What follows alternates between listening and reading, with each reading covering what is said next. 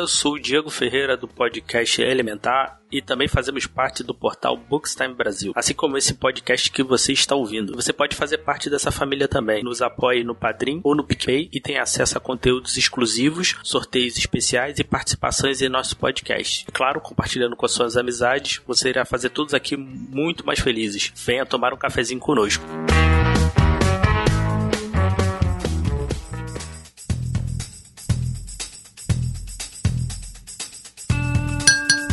Sejam bem-vindos ao Expresso do Dia.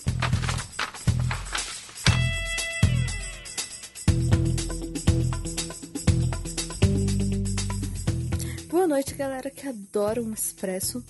Hoje nós estamos aqui mais uma vez para falar de uma obra maravilhosa e hoje nós vamos falar de A Parábola do Semeador, da incrível, da fantástica Octavia Butler. E em breve a gente está com um projeto aí para falar somente de Octavia Butler então esse conteúdo vai ser um pouquinho mais resumido. Aqui quem fala é a Raquel e eu passei a minha tarde caminhando em busca de algum lugar que não esteja queimado e fosse seguro para dormir. E aqui é o Kaique que passou uma tarde tomando um cafezinho que me mudou. Quando eu toquei nele, ele me mudou e assim eu estou mudando. E aí vamos falar aí sobre é, a parábola do semeador, mas é bom a gente lembrar quem é Octavia antes, né? é, o quem foi ela, para quem é um ouvinte aí de primeira passagem, quem ainda não ouviu ainda falar um pouco sobre a Octavia. Se bem que tá errado, né? Não ouviu falar sobre a Octavia, tá errado na vida, né? Mas a Octavia nasceu em 47, ela é uma autora de ficção científica dos Estados Unidos e ela sempre traz esses personagens densos, complexos, com tramas muito realistas, né? Até quando é fantasioso, é muito realista, por incrível que pareça, né? E Aqui no Brasil, ela tem algumas obras sendo publicadas só a partir aí de 2016, 17, daí pra cá. O que é, é triste, né? Porque ela, que é conhecida como a dama da ficção científica, teve poucos livros publicados aqui no Brasil. O primeiro foi Kindred, que temos Expresso, né? Sim. Eu acho que até a gente pode deixar um pouquinho, porque como a gente vai ter nosso podcast para falar disso, a gente vai falar de algumas coisas da vida dela, né? Entre os isso, entre vamos, os programas. Vamos aprofundar então, bastante. É, esse programa realmente a gente vai falar. Eu não acredito que ele vai ficar curto, uhum. porque esse livro tem muita coisa para falar, mas a gente vai tentar dar uma resumida na obra, já dando um pouco das nossas opiniões. Mas aí você vai ouvir a gente lendo capítulo a capítulo e comentando no outro podcast. Isso vai ser muito legal, muito legal mesmo. A octava ela é sensacional. Mas, vamos lá. Qual é a sinopse da parábola do semeador então, né? Quando uma crise ambiental e econômica leva ao caos social, nem mesmo as cidades muradas estão seguras. Em uma noite de fogo e morte, Lauren Olamina, a jovem filha de um pastor, perde sua família, seu lar e se aventura pelas terras americanas desprotegidas. Mas que começa com uma fuga pela sobrevivência acaba levando a algo muito maior, uma visão estonteante do destino humano e ao nascimento de uma nova fé. Ou já é uma sinopse já para arrebentar, né? Então. E a sinopse já fala bastante coisa, né? E a gente descobre no livro que, na, a, na verdade, a fé dela já existia antes dela sair dali. Hum. Né? Antes mesmo dela sair, antes de tudo isso, ela já tinha a sua religião, porém ela tinha comentado só com uma pessoa e quando essa pessoa falou com alguém, ela foi massacrada, né? Tipo, galera, você tá louca? Você é filha do pastor e você tá falando essas coisas aí. E é muito interessante a religião dela, primeiro ponto, tá? Que eu acho que a gente pode depois, né, é, ter um momento para discutir melhor. Mas a religião dela. E tem até uma fra a frase que está no marca-página do livro, né, dentro da edição da Morro Branco, que é: Tudo que você toca, você muda. Tudo que você muda, muda você. A única verdade perene é a mudança. Quando eu li esse livro, eu fiquei realmente percebendo que essa fé fazia muito sentido. Então não é uma, uma coisa assim tão besta, né? Não é assim, ah, ela criou uma fé e é uma coisa totalmente bizarra, não é uma seita esquisitona. Não. Ela acredita em uma coisa que quando você vai entendendo o contexto do livro, até o nosso contexto mesmo, você percebe que é real e ela é só um, é um aspecto da realidade que ela percebe e ela transforma em uma fé. E é bem interessante como que ela molda tudo isso.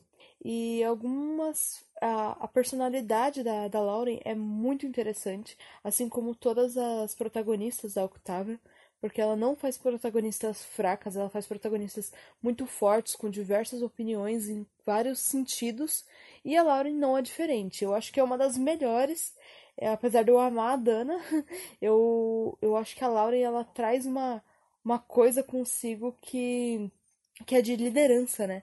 Que a Dana não tem tanto. Que é, o, que é uma coisa que me chama muita atenção nesse livro. Uhum. E ela, o tempo todo, ela tem essa, esse perfil e ela é meio que jogada de escanteio por muito tempo. Até porque ela tem vários irmãos, irmãos homens também.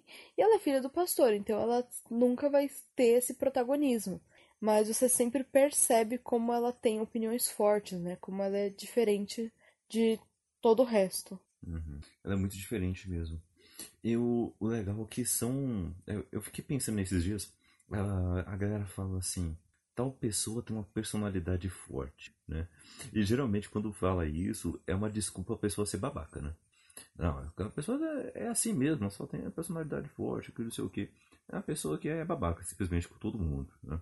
É, não... Estou ficando preocupado que falam isso de mim. Mas o, eu estou falando isso geralmente, principalmente quando fala de homem. Né? Mas o, uma personalidade forte, na verdade, é uma pessoa que é firme. Né? Uma pessoa que é fiel ao que acredita, né? aos, aos seus conceitos e está preparada para defender os seus conceitos. Simplesmente isso. Essa é uma pessoa com personalidade forte, que defende os seus aspectos da sua personalidade com firmeza. E a, a Lauren, ela é assim, né? Ela é do jeito que é, mesmo com as suas complexidades de mudança, né? Que é, é o que ela defende na, na religião dela. Né? E mas ela é firme nisso. Tem argumentos para tudo, né? consegue convencer todo mundo. Mas ela tem um aspecto muito interessante que a primeira parte do livro é muito sobre isso. Ela está preparada para sobrevivência e nem todo mundo está. Eu acho que isso é uma coisa da Octavia mesmo, né? Porque em Kindred também a gente percebe muito isso, né? Que ela tem é, as personagens delas estão prontas para sobreviver e não realmente para viver e curtir a vida, porque ela teve um contexto todo de sofrimento e é um contexto muito pesado e eu acho que a gente consegue levar, principalmente nesses tempos de pandemia, quando você lê esse, esse livro, ele te toca muito forte, porque a gente está pronto para sobreviver e não mais para viver. Eu gosto muito quando ela reúne o grupo, né? É, vamos avançar na história, né? Porque, como a gente disse, hoje a gente vai tentar dar uma resumida, né? então.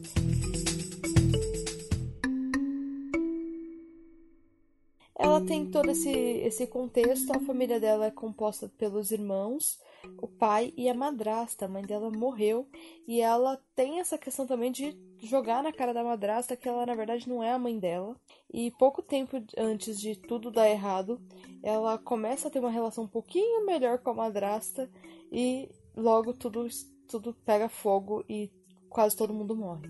Uhum. E é legal também que o grupo que ela vai não é um grupo de pessoas que provável de pessoas que ela gostava. Não. É um grupo de pessoas que sobreviveu aleatoriamente, pessoas que ela nem conversava antes e vão ter que se tornar, tipo, as pessoas que ela mais vai ter que confiar na vida. Uhum.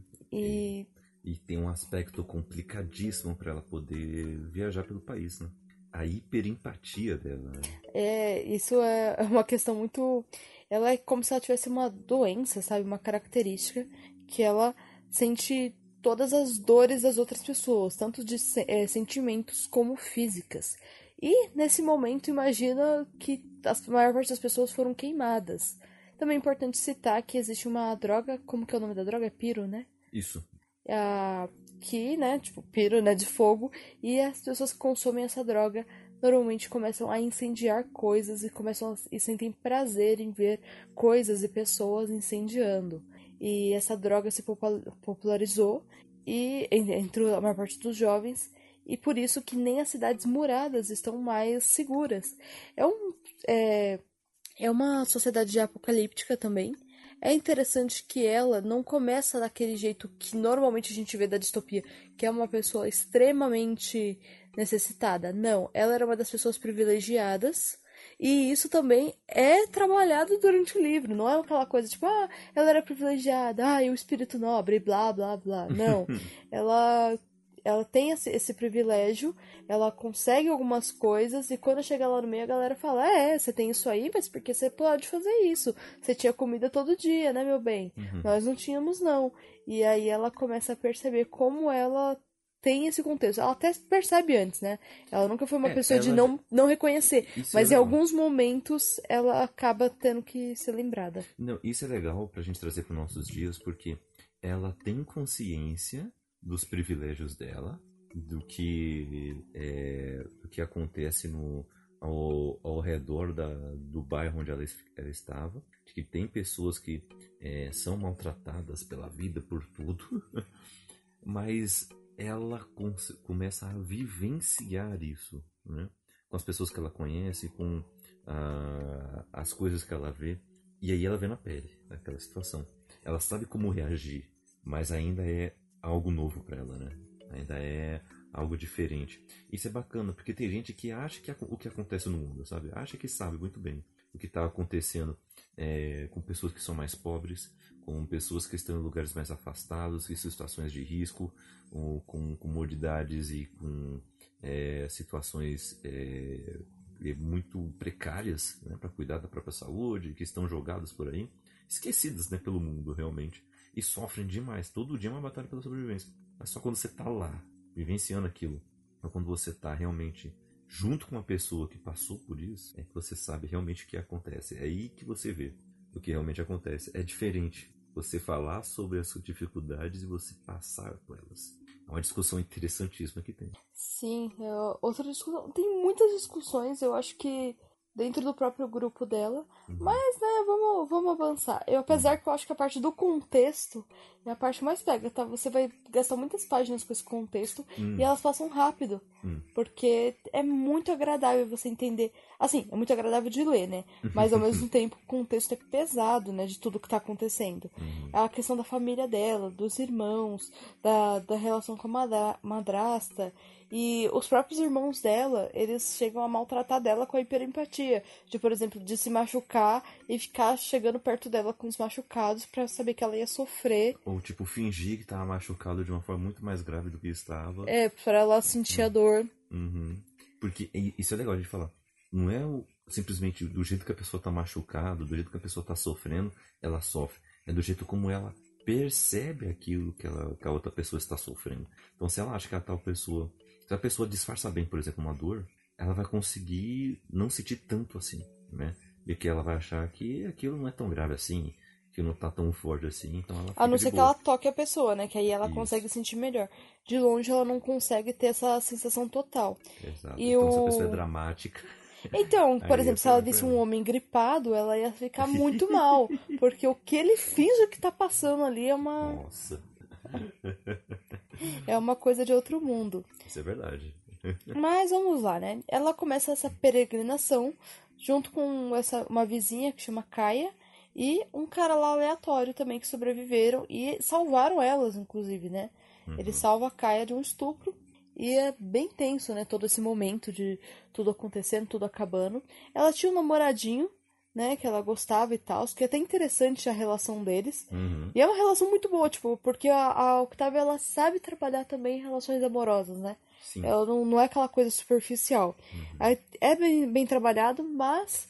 E aí, em seguida, você descobre que todos eles morreram. E quem vai sair com ela é essa galera desconhecida. Uhum. A jornada deles é incrível. A maneira que ela descreve a jornada é muito real e você percebe a realidade, porque acho que todo mundo já, já fez uma trilha, já teve que andar muito um dia, já aconteceu alguma coisa assim. E ela vai descrever o calo de cada um, as dores de cada um, a sede de cada um, uhum. é, como que tá a bagagem, como que tá a sensação de andar no sol e, e todos os perigos. Então uhum. é muito real. É, é muito real. E os conflitos entre eles são reais também.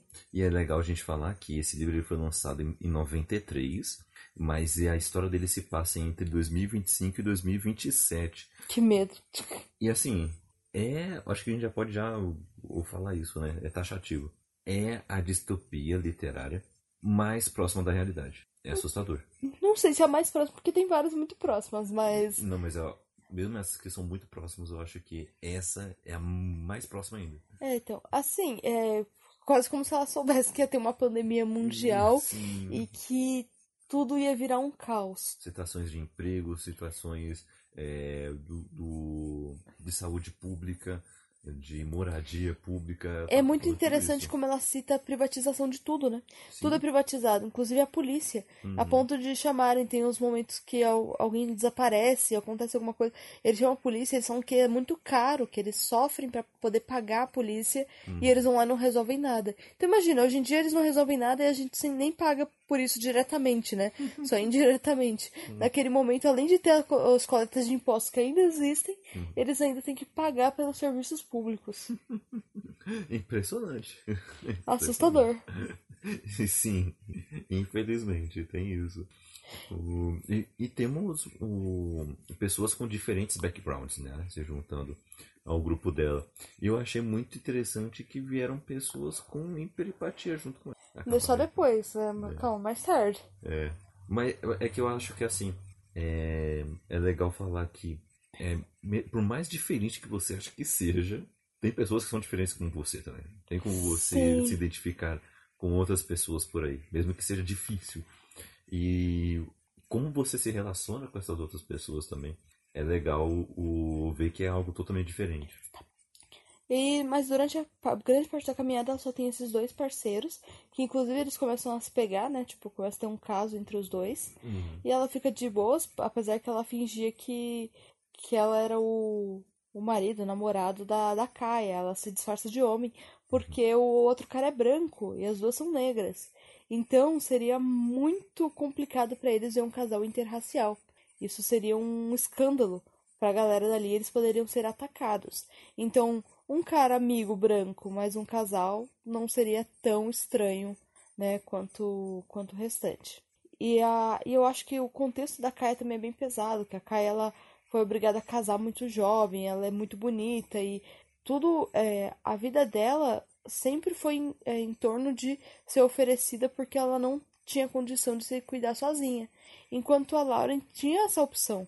Ela não, ela não precisou casar, tipo, ela via a galera casando e ela não era obrigada, tipo, até porque ela estaria melhor ali com os pais dela, né, que tem uma condição melhor, e ela percebe como aquela mulher já sofreu na vida e com o sofrimento que ela tá aprendendo naquele momento, né?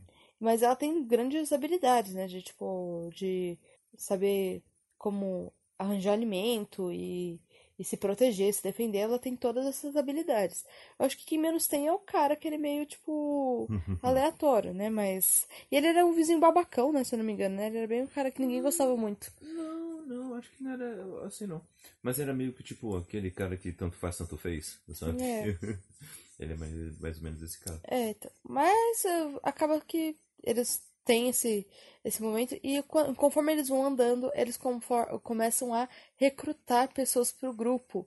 E ela fala que eles são a semente da terra. Ela fala da religião pra eles e eles ficam tipo, sei lá, mano, a gente tá morrendo, a gente só tá buscando sobreviver. E ela fala assim, e aí, pra isso a gente vai ter que mudar. E a mudança vai ser contínua. E ela começa a falar disso pra eles. A maior parte das pessoas também são analfabetas. Ela também tem o privilégio de ser alfabetizada e começa a ajudá-los a se alfabetizarem. O que é muito legal da parte dela, né? Tipo, que ela podia falar assim: ah, eu sou demais, eu sou alfabetizada, eu sou isso, eu sou aquilo. Mas não, ela começa a tentar compartilhar todo esse conteúdo, tudo que ela tem. Que é engraçado, que apesar dela não ter, da religião dela ter o pensamento em si, não ter uma estilo de seita, ela acaba passando isso de uma forma, né? Tipo, ah, agora a gente vai aprender, você vai aprender a ler, você vai aprender a, o, quais são os versos e qual é o pensamento e blá blá blá. Uhum, uhum. Mas aos poucos a galera vai se convencendo né, sobre isso. Vai se conven- é, eles vão se convencendo sobre o, aquilo e vem, não, faz sentido, hum, mas eu tenho umas dúvidas. Até eu me convenci, pô, ela é tão convincente que eu fiquei, caramba, faz todo sentido. Mas eu acho legal que ela não é simplesmente impositiva, né? Ela fala daquilo, fala do como faz sentido pra ela aquilo, como surgiu. E aí, se aí as pessoas têm dúvidas, as pessoas questionam ela. As pessoas vão em, em cima mesmo. Tipo, não, você acha que isso aí é o melhor mesmo? Então, o que, que é isso aqui? O que, que é aquilo ali? E ela tem paciência suficiente pra ir respondendo, né? E ela gosta, na verdade, quando as pessoas a questionam sobre isso, né? Porque aí ela muda. Porque do, do, do questionamento vem a mudança. Uhum. E é isso que ela tá defendendo o tempo todo, a mudança. Uhum. A mudança de pensamento. E eu, por isso que eu achei muito incrível. Porque o tempo todo, tudo que ela faz faz sentido. Porque não precisa fazer sentido o tempo todo, porque isso é mudar. Uhum. Mudar é algo que fazia sentido pra você deixar de fazer. E isso é muito forte, é muito interessante. E, e realmente é uma filosofia, tipo, que é uma, um aspecto de verdade. Ela só usou como religião. Mas tudo que ela usa como religião é uma verdade e você vai conseguir entender, tipo, o que esse livro traz também sobre essa questão da, da religião dela pode te ajudar em alguns aspectos de entender a mudança, né? E outra coisa que é legal é que ela não é uma líder é, contínua, porque a mudança que é o Deus. Então ela pode mudar a qualquer momento. Sim. O, o interessante a gente falar de o, que em uma entrevista, a Octavia Butler ela falou que esse é um romance de formação. Ou seja, é uma autobiografia ficcional retirada dos diários de uma adolescente que, no futuro, seria essa garota extraordinária, líder de uma comunidade, fundadora de uma religião com perfil messiânico. E as pessoas soubessem que, antes de tudo, ela era humana, falha, cheia de dúvidas e, mesmo assim, acreditando profundamente em seus princípios. Essa é a Laura. Essa é a Lara. E depois, quando eles começam a encontrar as pessoas, eles falam assim: não, a gente vai sim, tipo, acolher todas essas pessoas, né? Tem um cara lá que ela depois é, fica fissurada pelo, pelo maluco, né? Aham, que é muito mais velho que ela. Muito mais velho, mó tiozão, É. né? E não é nem um sugar daddy. Na verdade é um pouco sugar daddy, né? Porque ele conta depois que ele tem o dinheiro, não sei aonde, ele tem umas terras e blá blá blá. É, em algum lugar tem. E eles começam a ir pras terras desse cara, inclusive, porque meio que eles não têm esperança. Eles estão andando e falam assim: ah, vamos pra tal lugar. Quando eles veem, esse lugar explodiu, esse lugar tá tipo em chamas, a galera tá fugindo do lugar. E aí eles começam essa nova jornada. Quando eles encontram crianças e novas pessoas vão entrando no grupo. E que aí sim eles encontram essas outras pessoas que também têm hiperempatia. E ela é, é muito tenso porque eles têm escassez de comida. E ela não sofre só com a fome dela, ela sofre com a fome dos outros, né? Uhum, Quando alguém fala, não, eu não vou comer pra dar pros outros, ela sente a fome que aquela pessoa tá passando. uhum. O mundo seria melhor se todo mundo tivesse hiperempatia, Raquel? Não sei, tipo, ao- assim, ao mesmo tempo que todo mundo teria que se preocupar com o outro, porque isso seria se preocupar consigo mesmo, Uhum, faculdade. É bem interessante essa parte que ela descobre que existem outras pessoas como ela. É muito representativo, né? Ela perceber que ela não é a única que tem essa questão de ter essa, essa empatia pelos outros, que de certa forma parece até um superpoder, mas na verdade é uma fragilidade dela e que ela esconde a todo custo. E ela percebe isso nas outras pessoas é, depois de muito tempo. Tanto que ela não nem tinha revelado que ela era mulher. Ela revela depois, quase no final do livro, que ela revela pro restante do grupo. É, só quem sabia eram os primeiros dois que já conheciam ela lá da. Mas alguns sacaram. Não, eles já tinham sacado, mas né, depois eu. Mas ela revela bem pra frente, né? Ela não confia. Isso é tudo muito interessante, porque eles não confiam de cara, mas ao mesmo tempo eles veem crianças em situações precárias, eles têm um, um acolhimento, né? Eles têm toda uma, uma questão entre si de grupo realmente, né? E eles se tornam um, um grupo muito unido Uhum. um, um grupo muito interessante. Tem as meninas ali também, mas é triste que também muita gente acaba morrendo nesse meio, né? Porque é tudo no meio do perigo. Então, tudo isso que a gente tá falando que acontece, a gente vai conseguir falar realmente melhor no outro podcast, porque é tanta coisa que acontece que a gente aqui não consegue nem citar os eventos. São tantas explosões, é tanto. e gente sofrendo, gente ferida. Muita violência. Sim, muita, é, muita violência, muita gente que eles estão fugindo, que eles se escondem, e esse medo do destino. Mas até que eles começam a chegar finalmente na terra do, do cara lá, né? Uhum. Do. Como que é o nome dele mesmo? Ok, ou Eu vou pegar o nome. Mon... Bancori. Banco. Isso mesmo. Ah, é. Banco. Não é Bancoi. Bancoli. Você pode falar Bancoli. Bancoli. Bancoli. É meio estranho, né? Parece banco, né? O nome do cara. Sim. Mas então, né, esse cara que, que é o Bancoli, ele conta que ele tem uma terra, que a irmã dele tá lá, e que eles podem voltar pra lá e ali eles vão ter. é, eles vão poder ser produtivos, eles vão poder gerar água, poder ter uma horta e assim viver com o básico, com o básico, mas sobreviver o mais importante naquele momento, né? E a partir dali eles fazem a, é, poderiam fazer a sede da semente da terra. Uhum. E aí todo mundo fala, pô, beleza, beleza. E é, é esse o encaminhamento pro final do livro. Eu não sei se a gente fala do final do livro ou não. Ou a gente espera para outro podcast. Ou a gente espera pro outro, né? Porque assim, mas eu vou te dizer, é, o final ele é aberto, porque tem a continuação. A continuação é a parábola dos talentos. Porém, esse final eu chorei tanto, eu chorei tanto. Ele, É muito bom. ele é muito bom. Ele faz totalmente sentido. E é tão esperançoso você tá indo para essa terra, mas depois você entender tudo que você, onde você chegou, para onde você tem que ir e tudo que você vai ter que passar vai ser novamente devastador, como tudo nesse livro, né? Como a Octava Butler sabe escrever uma história, né? De maneira devastadora. Então, é isso, né, que a gente pode falar por enquanto, antes da gente falar de capítulo a capítulo. Hum, sim. Tem umas questões. O, o livro ele tem 416 páginas. é, mas como a gente disse, o ritmo dele é muito como todo livro da Octavia, então ele passa muito rápido. No final do livro, ele tem uma entrevista com a Octavia, que é maravilhosa, dela falando como é que foi o processo dela de, de escrever o projeto, foi como foi o processo para ela escrever esse livro. Tem umas questões também depois para reflexão, ah, feitas pela própria editora, que é interessante. É, é meio que tipo, é, bom, terminamos isso aqui, e aí você refletiu já sobre algumas coisas. E tem algumas coisas interessantes. Uma, uma pergunta que eu queria deixar aqui pra gente é. Ela fala muito sobre a questão da confiança nas pessoas. E o, o livro ele fala sobre um momento de crise, de um momento complicado, parece muito. É a questão de desemprego, é a questão é, de você não poder confiar em deixar sua casa destrancada, é, de você não conseguir confiar em falar pro seu vizinho, ó, chegar alguma coisa aí você toma conta pra mim, deixa.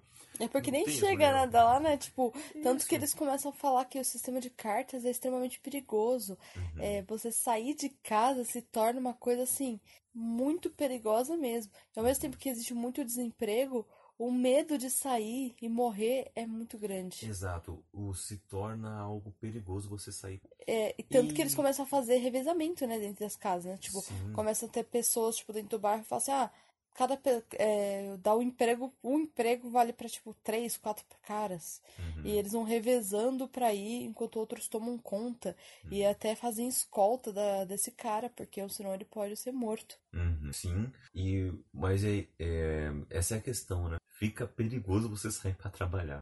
Hoje, É, parece muito com, com a nossa vida. é, hoje já não tá muito legal, não tá muito em É paz. perigoso você sair, mas você tem muito medo de também morrer de fome, de não ter condição de se sustentar. E esse livro fala muito de tudo isso. É claro que é um nível muito maior, né, do que o que a gente passa, mas tem muita coisa ali que vai pegar você de jeito. Ah, outra coisa que uma outra cena que é muito impactante é quando ela mata uma pessoa pela primeira vez. Hum, Porque imagina pra uma pessoa que tem hiperempatia é, quando uma pessoa morre. Hum. Ela praticamente morre com essa pessoa e ela passa por uma situação de muita guerra, de ver várias pessoas morrendo. Hum. Então isso é muito difícil pra ela, ela sofre muito e você sofre junto com ela, porque a descrição é incrível. é incrível mesmo. E uma questão também que esse livro valoriza bastante, que a história toda valoriza bastante, é a questão do conhecimento, né? Ah, no começo do livro, a Laura ela pega livros ah, como plantar tal, tais tipos de plantas, é, como você é, faz fogueira de tal forma. Como curar com ervas como e curar com ervas e muito conhecimento que as pessoas podiam falar. inútil. Tanto faz, Tanto né? que ela começa a pedir pra amiga, porque o pai, o pai da amiga é médico, uma coisa assim, ela começa Uhum. a pedir os. Botânico, né? É, é, ela começa a pedir os livros com- sobre os assuntos. E, e é legal porque ela faz anotações, ela realmente está estudando. Isso fica também encorajando a gente. Nenhum conhecimento é inútil, sabe? Ou você pode fazer aplicações com ele de formas que irá ajudar muitas pessoas. E principalmente te ajudar em muitas situações. Então é legal, assim, você consumir conteúdo interessante, de coisas interessantes, que podem realmente fazer a diferença. Com certeza você já, ao ouvir um podcast, ou assistir um vídeo no YouTube, você depois ficou pensando, hum, interessante isso aqui, eu vou, eu vou adotar. Né? Ou vou passar para tal pessoa e vai ajudar ela nessa questão na vida dela. É isso, nenhum é inútil, principalmente dos livros. Raquel qual nota de nossos cafezinhos você dá para parar o semeador? É sempre bom recapitular. Eu vou. É, eu, eu falo Então. um pouquinho do.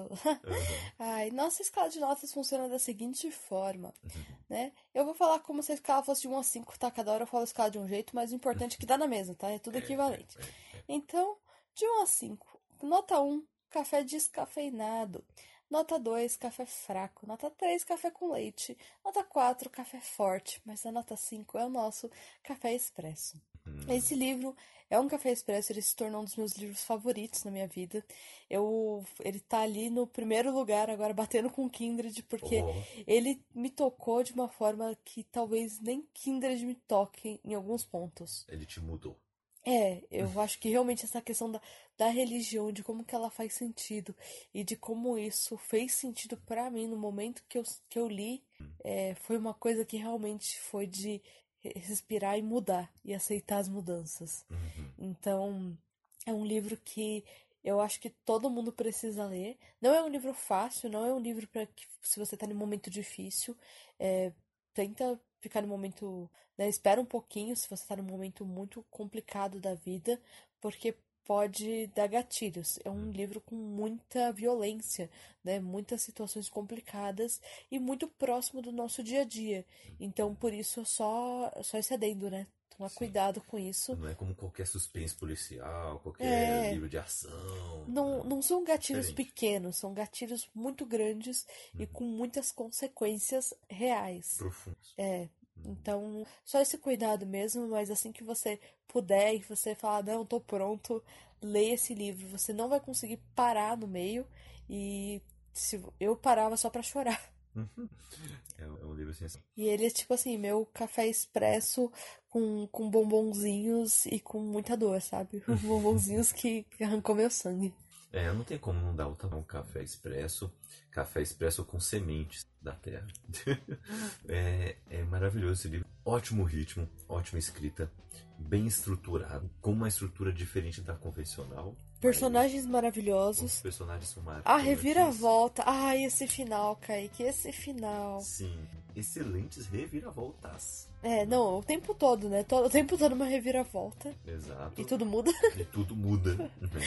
E então é um livro que realmente vai caminhar contigo por muito. Só um comentário, né? Aquele comecinho que você até falou na sinopse, né? Do. A primeira construção de mundo, quando você tá bem no início, parece Attack on Titans. é verdade. Quem não sabe, Attack on Titans, um anime bem interessante. Tem, tem mangá também aí. E tem Expresso do Dia. Tem? Tem, Expresso do Dia. Só pesquisar aí no feed. É isso, galera. Vamos ficar por aqui. É, Raquel, se a galera quiser continuar batendo papo com você e ir mudando e mudar você, onde essa galera te acha? Por favor, vai lá me mudar e mudar comigo lá no meu Instagram, arroba Machado com zero no final ao invés do O. Pode me chamar lá, vamos bater um papo bem legal sobre várias mudanças da vida. E é isso. Também você pode me encontrar lá no Narra Delas Podcast, lá no Abacate Brutal e em breve no Sementes de Butler. Isso. Bom, eu. Ah, tá. Esqueci de um detalhe importante.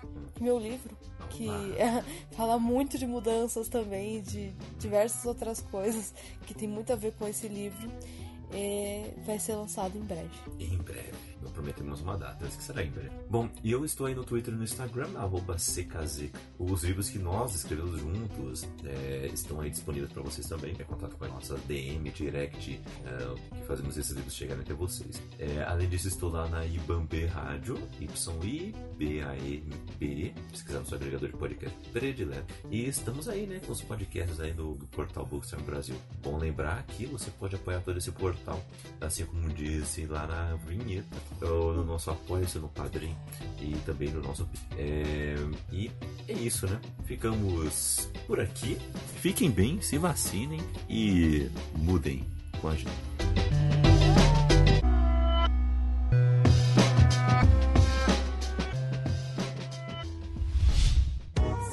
A iniciativa Podcasters Unidos foi criada com a ideia de divulgar podcasts menos conhecidos, aqueles que, apesar de undergrounds, têm muita qualidade tanto em entretenimento quanto em opinião.